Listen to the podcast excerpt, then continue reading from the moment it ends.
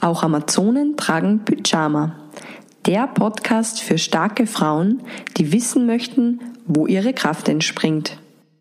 Jo, hallo und herzlich willkommen, zu, kommen, dass ich es rausbringe, zu einer neuen Folge meines Podcasts.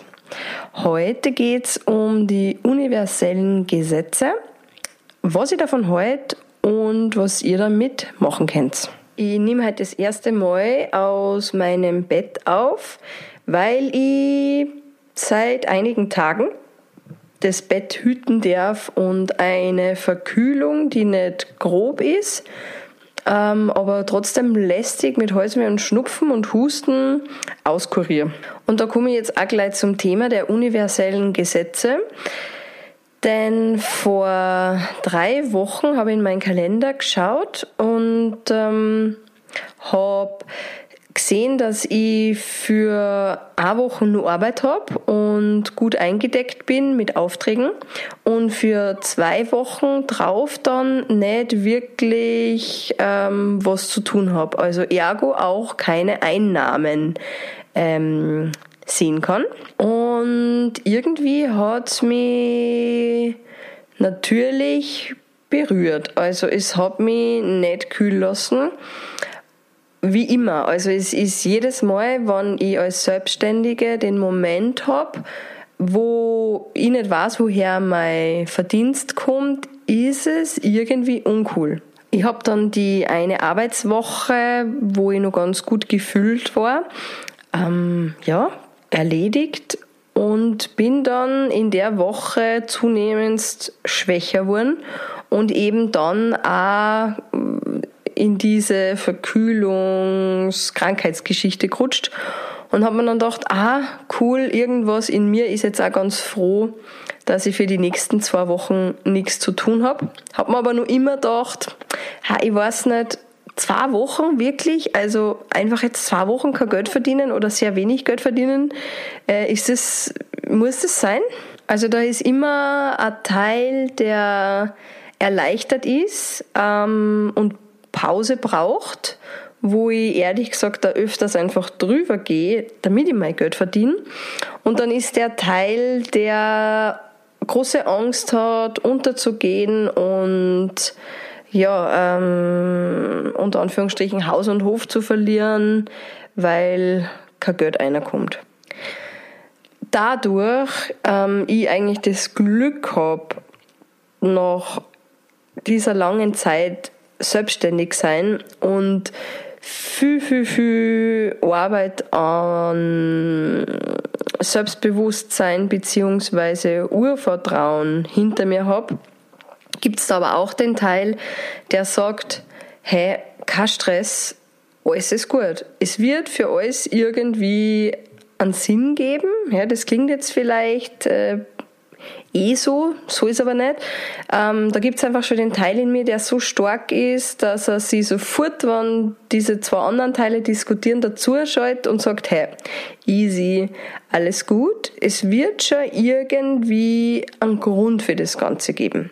Ja, und dann ist es auch passiert, dass ich einen Albtraum gehabt habe, also wirklich in der Nacht habe ich geschlafen, dass ich in England in einem Park herumgehe und plötzlich einen herrenlosen Hund mit Leine finde. Und der herrenlose Hund war ein langes Würstchen, nämlich eine oder ein, das habe ich da in dem Traum nicht gewusst, brauner Dackel. Und ich habe dann den Dackel mitgenommen, weil ich einfach eine Tierfreundin bin und bin von Haus zu Haus gegangen, um nachzufragen, wem gehört denn dieser Dackel. Und alle, die ich dann getroffen haben, haben nur gesagt, oh sorry, we have no idea where this dog belongs to, sorry. Und ich habe mir im Traum gedacht, scheiße, jetzt habe ich einen Hund und nur dazu einen Dackel eine kleine, unnütze Wurst. Ich bin dann in der Früh aufgewacht, habe dann nur den Traum irgendwie da gehabt, habe aber nicht weiter was gedacht und bin auf Facebook, um mein Seminar zu bewerben, Back to the Roots, das was jetzt am 23. Mai auf einer Alm in Dernten am Hochkönig stattfindet und finde plötzlich ein Foto von dem Hund aus meinem Traum. Eine liebe Freundin von mir hat drunter geschrieben, ähm, Lilly zu vergeben, Dackelhündin, ähm, fünf Monate, ist frei, wer will sie haben? Und ich habe da meine Freundin angerufen und habe ihr gesagt, äh, sie soll mir ein bisschen was erzählen von dem Hund. Ja, und die Geschichte ist folgende, dass diese Dackelhündin von einer Familie weggelaufen ist, schon vor einigen Wochen. Und die Mutter meiner Freundin hat diesen Hund gefunden. Die haben den dann mit heimgenommen auf ihren Hof und haben irgendwie ausfindig gemacht oder irgendwie hat die Familie die ausfindig gemacht, ähm, dass sie jetzt den Dackel haben. Die Familie hat dann den Dackel wieder abgeholt und hat sie aber nach einigen Wochen drauf wieder gemeldet mit der Bitte, ob sie nicht doch den Dackel behalten könnten, weil sie kleine Kinder haben und überfordert sind mit dem Hund. Die Mutter von meiner Freundin hat dann den Dackel wieder aufgenommen, hat aber nicht bedacht, dass der Schäferhund, also die Schäferhündin am Hof, das nicht so cool findet. Und somit hat dann die Dackeldame eigentlich total äh, wenig Aufmerksamkeit gekriegt, weil sonst diese Schäferhündin sehr aggressiv worden ist. Meine Freundin hat dann ihre Mama besucht und hat es eben mitgekriegt, ähm, dass dieses kleine süße Würstchen mit fünf Monaten wenig Aufmerksamkeit und natürlich auch Zuneigung kriegen kann dort wegen dieser Schäferhündin und hat beschlossen, sie nimmt sie mit.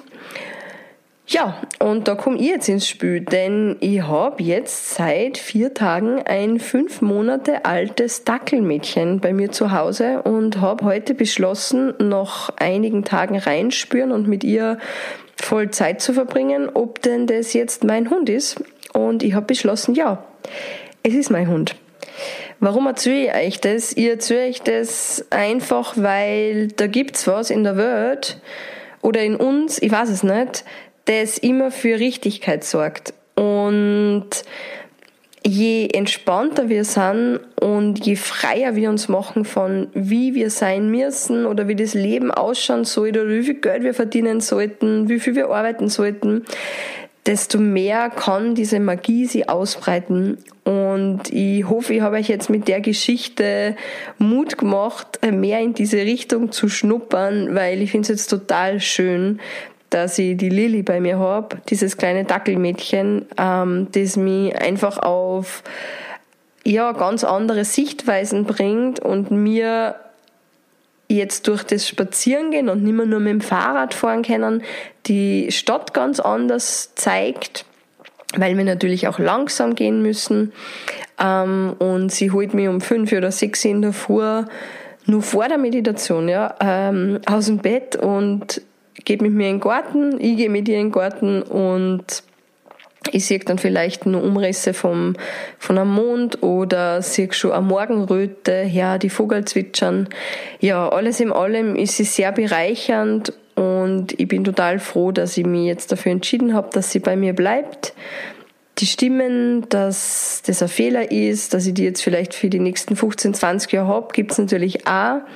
Aber ich übe mich jetzt darin, das Schöne zu sehen und eben auch wieder zu vertrauen, dass alles seine Richtigkeit hat und sie sozusagen dafür bestimmt war oder wir füreinander bestimmt sind. Ich könnte nämlich das jetzt alles nicht so gechillt und ähm, easy mit der kleinen Lilly regeln, weil die ist jetzt natürlich 24 Stunden mit mir, wann ich arbeiten müsste. Hm. Ich freue mich, wenn du nächste Woche wieder einschaltest zu einer neuen Folge meines Podcasts. Da habe ich ein tolles Interview in zwei Teilen mit Conny Hörl. Das ist eine Unternehmerin aus München, die schon ganz lange in Salzburg lebt und Großes bewegt.